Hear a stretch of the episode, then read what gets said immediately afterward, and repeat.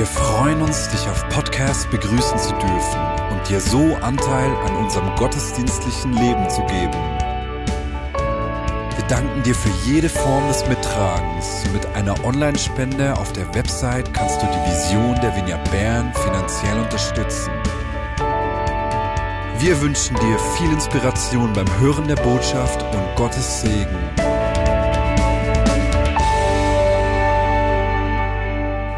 Habe mich gefreut, heute wieder etwas teilen zu dürfen. Und ja, ich möchte über etwas sprechen, das wir alle immer wieder haben oder sogar tragen. Und viele von uns, die das tragen, haben das Gefühl, durch das Tragen dieses Dinges frei zu sein. Andere wiederum wissen, dass sie eigentlich durch das gefangen sind. Und es gibt immer wieder Menschen, die bewusst versuchen, das abzulegen. Und manchmal ist es hart und es funktioniert nicht und man legt es wieder an. Und wenn du jetzt denkst, ich spreche von der Corona-Maske, muss ich dich leider enttäuschen, denn es gibt eine Maske, die viel schlimmer ist als die Corona-Maske und das ist die symbolische Maske, die wir innerlich immer wieder tragen. Klar, wir befinden uns immer noch in der Corona-Krise, in dieser Corona-Pandemie, aber es gab schon viel, viel länger eine andere Pandemie. Die Pandemie der Menschenfurcht oder die Pandemie des Bedürfnisses, gut vor Menschen dastehen zu müssen. Und das ist eine Pandemie oder eine Maske, die wir dadurch immer wieder tragen, die es seit Jahrhunderten oder sogar seit Jahr, Jahrtausenden gegeben hat. Und bereits in den Zeiten von Jesus gibt es Beispiele, wo Menschen bewusst diese innerliche Maske getragen haben, damit sie besser von Menschen dastehen können. Und wir werden heute ein paar solche Geschichten zusammen lesen, um zu sehen, was wir daraus lernen können. Und bevor Jesus am Kreuz starb, haben die Pharisäer ihn verhört und ihn sogar geschlagen. Und als dies geschah, waren eigentlich die Jünger von Jesus vor Ort, haben das mit beobachtet und Petrus wurde dabei erkannt und einige Leute haben ihn gefragt, hey, bist du nicht einer der Jünger von Jesus Christus?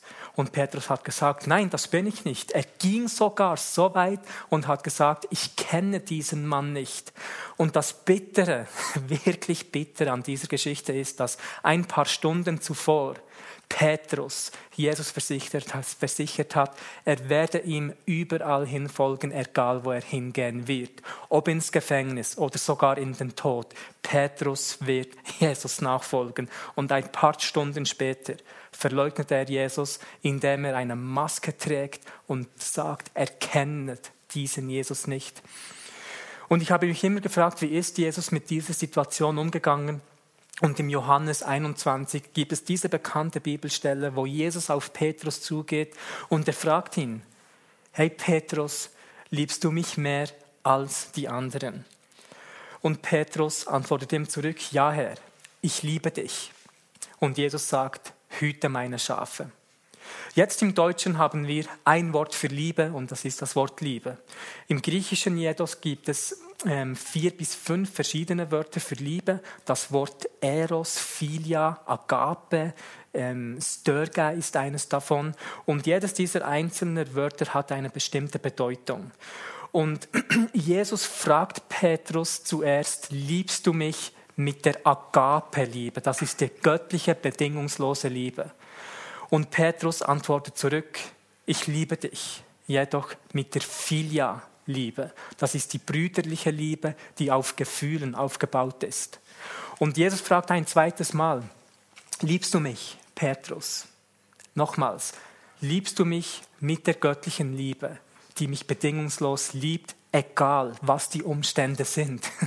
Und Petrus antwortet nochmals zurück, ich liebe dich, Herr mit der Filialiebe jedoch, die auf Gefühlen aufgebaut ist, was bedeuten kann, je nachdem werde ich wieder fallen. Und beim dritten Mal macht Jesus etwas Einzigartiges, etwas Besonderes. Er fragt ihn nochmals, liebst du mich, aber nicht mehr mit der Agape-Liebe, sondern mit der Filialiebe? Und Petrus antwortet zurück, ja, ich liebe dich mit der Filialiebe. Und es ist für mich ein symbolisches Bild, dass Jesus auf die Ebene runterkommt, wo Petrus sich befindet. Nicht um da unten zu bleiben, sondern um ihn aufzuheben, auf die nächste Ebene zu nehmen. Und irgendetwas hat das in Petrus ausgelöst. Es hat ihm geholfen, diese Maske runterzuziehen, wegzutragen. Denn er wusste, wenn er ehrlich ist zu Jesus, kann Jesus der Wiederhersteller sein. Und was geschah danach im Leben von Petrus? Einige Tage später kam dieses Geräusch nach Jerusalem. Die Stadt Jerusalem wurde erschüttert durch die Ausgießung des Heiligen Geistes. Tausende von Menschen haben sich versammelt. Und dieser Petrus, der ein paar Wochen zuvor Jesus verleugnet hat vor ein paar Menschen, weil er diese Maske getragen hat, hatte die Maske nicht mehr an, stand auf und hat mutig das Evangelium zu Tausenden von Menschen gepredigt, so dass 3000 Menschen gerettet wurden. Das ist die Kraft des Heiligen Geistes, die auch dazu da ist, dass wir diese Maske, symbolische Maske runterreißen können, um das zu sein, wozu Gott uns kreiert hat, um zu dem zu stehen, was wir glauben, zu dem zu stehen, was wir auch sind. Und Petrus ging sogar noch weiter, als er ein paar Jahre später danach gekreuzigt wurde, hatte er eine letzte Bitte. Und das kann man von den kirchlichen Geschichtsbüchern lesen.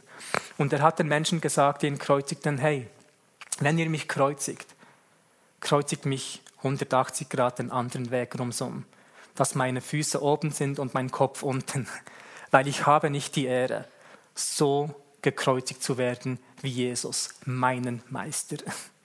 Das ist die Kraft des Heiligen Geistes, die uns allen zusteht.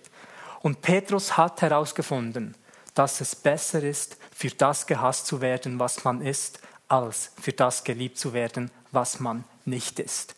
Und wir werden uns eine Geschichte im Detail anschauen in Matthäus 15, Vers 21. Ich habe die in den letzten Wochen etwas genauer studiert äh, mit verschiedenen Bibeln und so und habe da ein paar interessante Sachen herausgefunden. Matthäus Kapitel 15, Vers 21. Und ich lese jeweils vor und bleibe bei den Versen stehen, um euch etwas weitergeben zu können. Und Jesus ging von dort weg und zog sich in den Gegenden von Tirus und Sidon zurück. Und siehe, eine kananäische Frau, die aus jenem Gebiet herkam, schrie und sprach, Erbarme dich meiner, Herr, Sohn Davids, meine Tochter ist schlimm besessen. Er aber antwortete ihr, nicht ein Wort. Hast du dich jemals gewundert, wieso Jesus hier diese Frau nicht ein Wort antwortet? Er bleibt einfach stehen, sagt nichts und die Frau hat dieser Schrei nach Hilfe. Vielleicht hast du selbst schon mal zu Jesus geschrien, zu ihm gebetet und eine Antwort verlangt und er hat einfach nichts gesagt. Ich habe das immer wieder erlebt und manchmal habe ich mich habe ich mir gewünscht, dass die Engel im Himmel oder meine Freunde, die bereits im Himmel sind, Jesus anstupsen, um zu sagen, hey, dieser Andi schreit zu dir, antworte ihm doch endlich. Und ich frage mich, was ist mit diesem Jesus hier geschehen, der doch immer so barmherzig war, das Evangelium predigte, die Menschen heilte, sich um die Armen kümmerte, aber hier heißt es, er antwortete ihr, nicht ein Wort. Ist unglaublich. Jesus wird im Neuen Testament etwa 17 Mal als Sohn Davids bezeichnet. Und Sohn Davids ist eigentlich ein Titel, der nur für die Juden reserviert war. Und diese Frau, die hier kommt, befindet sich wahrscheinlich noch gerade auf jüdischem Land und gibt sich so aus, eine Jüdin zu sein, indem sie Jesus sagt, Sohn Davids. Und er war wahrhaftig der Sohn Davids. Im Matthäusevangelium oder Lukasevangelium sehen wir, dass Jesus ein Nachkomme Davids war. Das wurde auch im, im Alten Testament immer wieder prophezeit. Und wir lesen hier weiter. Und seine Jünger traten hinzu und baten ihn und sprachen, entlass sie, denn sie schreit hinter uns her. und ich liebe mir das symbolisch, ähm, einfach das vorzustellen, wie die da herumgelaufen sind und sie hat hinter diesem Jesus herumgeschrien und die Jünger haben angefangen zu sagen, Jesus entlass sie, weil sie schreit uns hinterher. Und viele Kommentare sagen, dass eigentlich im Griechischen die Jünger gesagt haben, Jesus heile ihre Tochter, damit sie endlich von uns gehen kann. Offenbar hat sie so laut geschrien, dass sie die ganze Aufmerksamkeit von der Umgebung ähm, auf Jesus und seine Jünger gezogen hatte und das wollten sie nicht. Und ich stelle mir vor, wie würde das aussehen, wenn Marius hier in Bern herumlaufen würde mit seinen Jüngern und eine Frau aus Zürich hier wäre und, und um die Heilung ihrer Tochter bittet und Marius sagt einfach nichts und wir, seine Jünger, würden sagen, Marius, heile doch ihre Tochter. Und jetzt wird es spannend. Vers 24. Er aber antwortete und sprach, ich bin nur gesandt zu den verlorenen Schafen des Hauses Israels. Jesus wusste, dass sie nicht eine Jüdin war. Er wusste, dass sie eine Maske trägt und versucht etwas zu sein, was sie eigentlich nicht ist. Und könnt ihr euch diesen Druck oder Scham vorstellen, der die, die die Frau hatte? Sie hatte diese Tochter, dieses Leiden zu Hause und auf einmal hört sie, diese Geschichten von diesem Mann, der die Menschen heilt, der die Kranken wiederherstellt, der die Toten auferweckt, der die besessenen Menschen wieder frei macht. Und, und man munkelt, ist das der Messias? Ist das derjenige, auf den die Juden jahrhundertelang gewartet haben? Und vielleicht hat sie gehört, dass er auf dem Weg war zu ihrer Umgebung und sie machte sich auf dem Weg, um ihm entgegenzukommen. Und, wusste nicht, wie sie ihn ansprechen sollte und dachte vielleicht, was, wenn ich so tue, eine Jüdin zu sein, vielleicht gibt er mir das, was ich wirklich brauche. Und unter diesem Scham war sie im jüdischen Land und hat Jesus so angesprochen, wie sie eine Jüdin war. Und Jesus hat sie hier entlarvt und gesagt, ich bin nur gesandt worden für die Schafe im Hause Israel. Vers 25. Sie aber kam und warf sich vor ihm nieder und sprach, Herr, hilf mir. Und jetzt, wo sie entlarvt worden war, inmitten ihrer Verzweiflung hat sie sich vor Jesus niedergeworfen und hat ihn nicht mehr als Sohn Davids adressiert, sondern als Herr. Sie hat offenbart, hey, ich bin so verzweifelt. Das Wort wie niederwerfen ist dasselbe Wort, das auch für Anbetung verwendet wird. Jesus sagt, er antwortete und sprach, es ist nicht schön, das Brot der Kinder zu nehmen und den Hunden hinzuwerfen. Boah. Haben wir dieser Jesus, der eigentlich so liebevoll ist, antwortet nicht ein Wort und jetzt sagt er dieser Frau, dass sie ein Hund ist. Und ich wage es mir nicht vorzustellen, was mit mir geschehen würde, wenn ich meiner Frau Hund sagen würde. Und Paddy wage es auch nicht, sich vorzustellen. Elena, du kannst ihm Hund sagen, aber nicht den anderen Weg herum. Und als ich im Griechischen nachgeschaut habe, was Hund bedeutet, man weiß ja, dass die Heiden ähm, als unrein bezeichnet wurden von den Juden und die Juden haben tatsächlich dieses Wort Hund oder eigentlich Straßenhund verwendet, um auf die Heiden niederzusehen. Das war so in der Kultur all, ähm, allgemein, dass man das gebraucht hat. Aber Jesus sagt ihr in dem Sinne nicht, dass sie ein Straßenhund ist, wie das von der Kultur immer wieder gebraucht wurde, sondern er verwendet auch das Wort Hund, jedoch mehr als Papi oder kleiner, niedlicher Hund, der in einem Zuhause sein kann. Und ich liebe, wie Jesus hier die Spannung aufbringt, die Frau zu erinnern, weshalb er wirklich gekommen war und wer sie eigentlich im Vergleich in diesem Moment ist und sie dennoch nicht mit diesem Wort beschimpft, unter dem sie immer gelitten hat. Das ist eine unglaubliche ähm, Weisheit, die Jesus hier eigentlich demonstriert. Und es geht weiter und die Frau sagt, sie aber sprach, ja Herr, doch es essen ja auch die Hunde von den Krummen, die von dem Tisch ihrer Herren fallen. Und das Wort, das die Frau hier braucht für Hunde, ist auch hier das niedliche Wort Papi. Mit anderen Worten sagt sie eigentlich, Jesus, ich möchte nicht für das Heil der Juden im Weg stehen.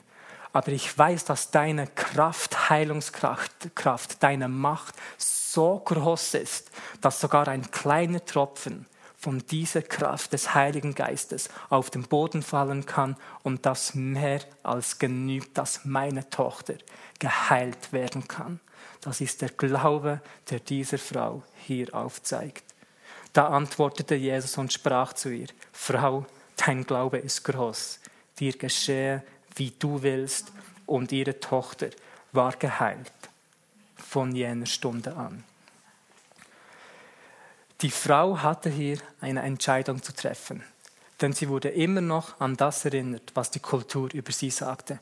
Sie hätte auf der einen Seite beleidigt werden können, weil Jesus hat etwas in ihr provoziert. Aber sie hat erkannt, dass Jesus nicht mit dem Finger auf sie zeigt, um zu sagen, du bist ein Hund, sondern er die Hand ausgestreckt hat und gesagt, hey, eigentlich ist deine Zeit noch nicht reif, aber ich lade dich trotzdem ein, ein Teil von etwas, etwas zu sein, das noch kommen wird. Und sie hat sich entschieden, sich von diesem provozierenden Glauben provozieren zu lassen, herausfordern zu lassen und trat in die Atmosphäre des Glaubens hinein. Nicht nur das, sie trat nicht nur in die Atmosphäre des Glaubens hinein, sondern in die Zukunft. Weil in der, im Neuen Testament lesen wir, dass das Evangelium erst ab der Apostelgeschichte 10 zu den Heiden hätte gehen müssen, dort wo Petrus diese Vision gehabt hat. Aber die Frau hat sich entschieden, in die Atmosphäre des Glaubens hineinzutreten und hat gesehen, hey, es ist die Hand, die offen steht und nicht der Finger, der auf sie zeigt. Und wurde so Teil des Wirken Gottes. Eine absolut unglaubliche Geschichte. Und der Punkt oder der Durchbruch kam erst dann, als sie die Maske abgezogen hat. Und wisst ihr, Jesus kann jeden Sünder retten, aber nicht diejenigen, die so tun, als wären sie heilig. Er kann jeden Menschen heilen, aber nicht diejenigen, die so tun, als wäre alles in ihrem Leben okay. Und manchmal braucht es diese Verzweiflung, die uns auf den Boden schmettern lässt, um Gott in Geist und Wahrheit anbeten zu können. Und das ist etwas, das König David immer wieder getan hat. König David ist auch einer der wenigen Menschen in der Bibel, der es irgendwie geschafft hat, das Herz Gottes so zu bewegen, dass er in eine neutestamentliche Realität hineintrat obwohl er im Alten Testament gelebt hat. Er hatte ständig vor der Bundeslade in der Gegenwart Gottes getanzt. Und eigentlich durfte man nur einmal im Jahr, nur der Hohepriester, vor die Bundeslade gehen. Und das mit einem bestimmten Ritual, mit dem Blut des perfekten Opfers, mit einer bestimmten Kleidung. Und David hat all diese Gesetze gebrochen weil er hatte etwas im Herzen Gottes erkannt durch seinen Glauben. Und trat so in eine Realität, die viele, viele Jahre danach eigentlich für die Menschen reserviert war. Und in den Psalmen lesen wir, wie David immer wieder keine Maske trug, er ehrlich, offenherzig mit Gott geringt hat, seine Gegenwart gesucht hat, geklagt hat, aber in dem Klagen immer wieder diese Freude gefunden hat. Und es gibt die Geschichte, wo David wieder einmal vor die Gegenwart Gottes tritt, nicht nur die Maske abgezogen hat, sondern auch die ganzen Kleider. Und seine Frau Michael hat das mitbekommen, hat durch das Fenster geschaut und sie hat sich so richtig geschämt. Nicht nur das, sie hat sich auch so richtig aufgeregt und hatte nicht große Freude. Und weil sie sich so aufgeregt hat, konnte sie keine Kinder mehr gebären. Und um ehrlich zu sein, habe ich mich auch schon über Leute aufgeregt, die keine Maske tragen, die einfach frei sind. Und vielleicht hast du dich auch schon über Menschen aufgeregt, weil sie in einer Freiheit sich bewegen, die du noch nicht kennst. Und ich möchte dich herausfordern, dich nicht über diese Menschen aufzuregen, das zu feiern. Die Menschen fragen, ob sie für dich beten können, damit du etwas von dem empfangen kannst. Freie Menschen provozieren. Und ich sage jetzt nicht, kommt heute in den Gottesdienst, zieht eure Kleider ab, zieht die symbolischen Masken ab, aber haltet die Kleider bitte an. Einfach, dass das noch richtig gestellt ist. Dennoch glaube ich, dass Gott im Moment über den Zustand seiner Gemeinde trauert. Wir sind vielleicht bekannt für die zerrissenen Hosen, die wir tragen, weil sie cool aussehen, aber nicht für die zerbrochenen Herzen, die wir haben sollten. Wir sind bekannt für das Time-Management, für die Exzellenz, aber nicht mehr für die Bundesbeziehung, tiefe, reine Buße gibt es kaum nicht mehr, weil das Bessere, Besserwisserische ist in die Gemeinde hineingedrungen. Gerade in den letzten paar Wochen hatte ich mit Jugendlichen ähm, Gespräche, habe sie konfrontiert, hey, wie läuft es mit der Einheit in deiner Beziehung? Und die haben mir gesagt, ja, das und das geht. Und ich habe gesagt, hey, ist das das, was Gott will in deiner Beziehung? Möchtest du Buße tun, zu deinem Mentor gehen, das ins Reine bringen? Und die zwei Menschen haben gesagt, nö, nö. Und wir wundern uns, wieso Gott nicht so auftaucht, wie wir das möchten, wenn wir immer wieder in diesem Lebensstil der Kompromisse sind. Das geht nicht. Wir tragen eine Maske. Wo tragen wir im Alltag diese Maske? Vielleicht am Sonntag, wenn wir Gott anbeten mit den Händen nach oben und danach am Montag nichts mehr von Jesus wissen wollen. Wenn die Menschen uns fragen, was hast du am Sonntag gemacht? Du alles erzählst, EM geschaut, rausgegangen bist, Sport gemacht hast, aber nicht von einem Gottesdienst, nicht von einem Bibeltext, den du gelesen hast. Gott trauert über den Zustand seiner Gemeinde. Und im letzten Jahr, anderthalb Jahr, haben wir als postmoderne Gesellschaft zum ersten Mal etwas erlebt, das es seit gut 100 Jahren nicht mehr gegeben hat, eine Corona-Krise. Wie hast du dich in dieser Krisenzeit verhalten? Ich bin überzeugt, du hast dich auf eine neue Art kennengelernt. Du hast deine Mitmenschen, deine Freunde, deine Arbeitskollegen auf eine neue Art kennengelernt. Wie gingst du durch diese Zeit? Hast du dich aufgeregt? Hast du dich unter Druck gefühlt von der Regierung? War es für dich ein Riesenstress, dass die Kirchen mussten zutun? Und ich frage mich, wie viele Menschen äußerlich vielleicht frei waren, das tun konnten, was sie tun möchten, aber innerlich gefangen waren. Und ich bin überzeugt, dass es im Gefängnis viele Menschen gibt, die innerlich aber frei sind. Paulus war einer davon. Er war immer wieder gefangen aber hat dort viele Teile des Neuen Testaments geschrieben. Watchman Nee, was für ein Mann Gottes. Der war so lange im Gefängnis, hat Bücher am Laufband dort geschrieben, die Millionen von Menschen in die Freiheit gebracht haben, die Millionen von Menschen in den christlichen Glauben gebracht haben. Hast du dich darüber aufgeregt, dass man in den Kirchen nicht mehr singen konnte? Ist das, das der Kern des christlichen Glaubens, in einer konzertähnlichen Atmosphäre Lieder zu singen? Oder ist es der Kern des christlichen Glaubens, wie Römer 12.1 sagt, ein lebendiges Opfer zu sein, ein Anbeter zu sein, dort wo man ist? Hast du dich danach gesehnt, immer die neuesten News der Medienkonferenz zu schauen oder im Wort Gottes verharrt zu sein? Wie gingst du durch diese Zeit? Und ich weiß, manchmal ist es schwierig, uns selbst zu akzeptieren in all dem, weil wir sind nicht perfekt. Es ist so einfach, Jesus anzunehmen und ihn zu akzeptieren. Das ging bei mir etwa 20 Sekunden. Ich nehme an, bei den meisten von uns ging das 20 Sekunden. Du sprichst ein Gebet das 20 Sekunden geht und dieser Jesus, der perfekt und gut ist, der immer wieder vergibt, können wir annehmen und akzeptieren. 20 Sekunden.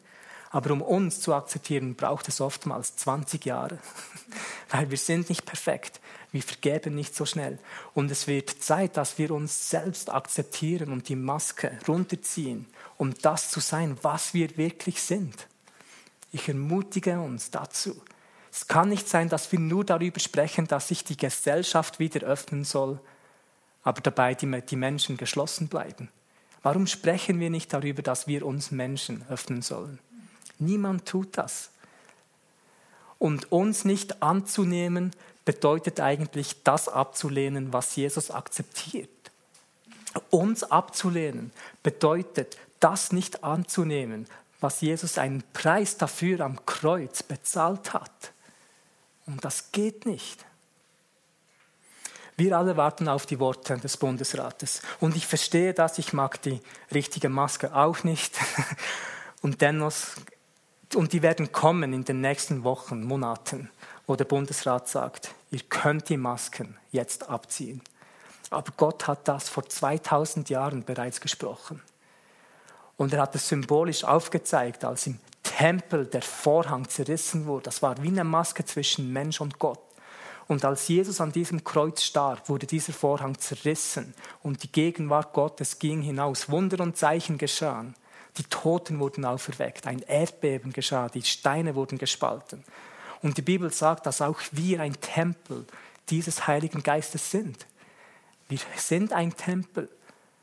Und wenn dieser Vorhang in uns zerreißt, diese Maske in uns zerrissen wird, kann der Geist Gottes frei aus uns herauskommen, damit in unserem Umfeld Wunder und Zeichen geschehen können. Und das Wichtigste, dass Menschen in unserem Umfeld zur Erkenntnis kommen, dass Jesus Christus wahrhaftig der Sohn Gottes ist. Und es tut mir leid, am Sonntag morgen solch eine Botschaft zu, zu bringen. Ähm, ich hoffe, ich habe den Brunch nicht gestört oder die gute Zeit, die du vielleicht geplant hast. Aber ich möchte uns und auch mich selbst herausfordern, die Maske, die verzweckte Maske, die wir alle immer wieder tragen, abzuziehen. Auch bei den anderen Menschen in deinem Umfeld zu helfen. Hey, sei so, wie du bist, weil nochmals, es ist besser, für das gehasst zu werden, was du bist, als für das geliebt zu werden, was du nicht bist. Und wir sind Anbeter des Allerhöchsten. Wir sind Liebhaber und Nachfolger dieses Jesus Christus. Und er hat etwas in uns hineingelegt, das einen riesen Zusammenhang mit dem hat, was er in unserer Region, in unseren Häusern und in unserer Stadt tun will. Und so bitte ich dich einfach, Vater im Himmel, dass du mit deinem Geist kommst in unsere Herzen, uns ermutigst und uns Mut gibst, einfach mutig zu sein in unserem Alltag. Wir die Menschen mit unseren Reich Gottes Augen anschauen können und von deinem Sohn sprechen dürfen. Wir mit barmherzigen Taten in unserer Stadt bekannt werden. Mit unserer Weisheit, die durch deinen Geist kommt, unsere, unser Umfeld durch kreative Lösungen verändern können. Und ich bete das, Vater, dass all diese Dinge deinen Sohn Jesus Christus verherrlichen werden im Namen Jesus. Amen.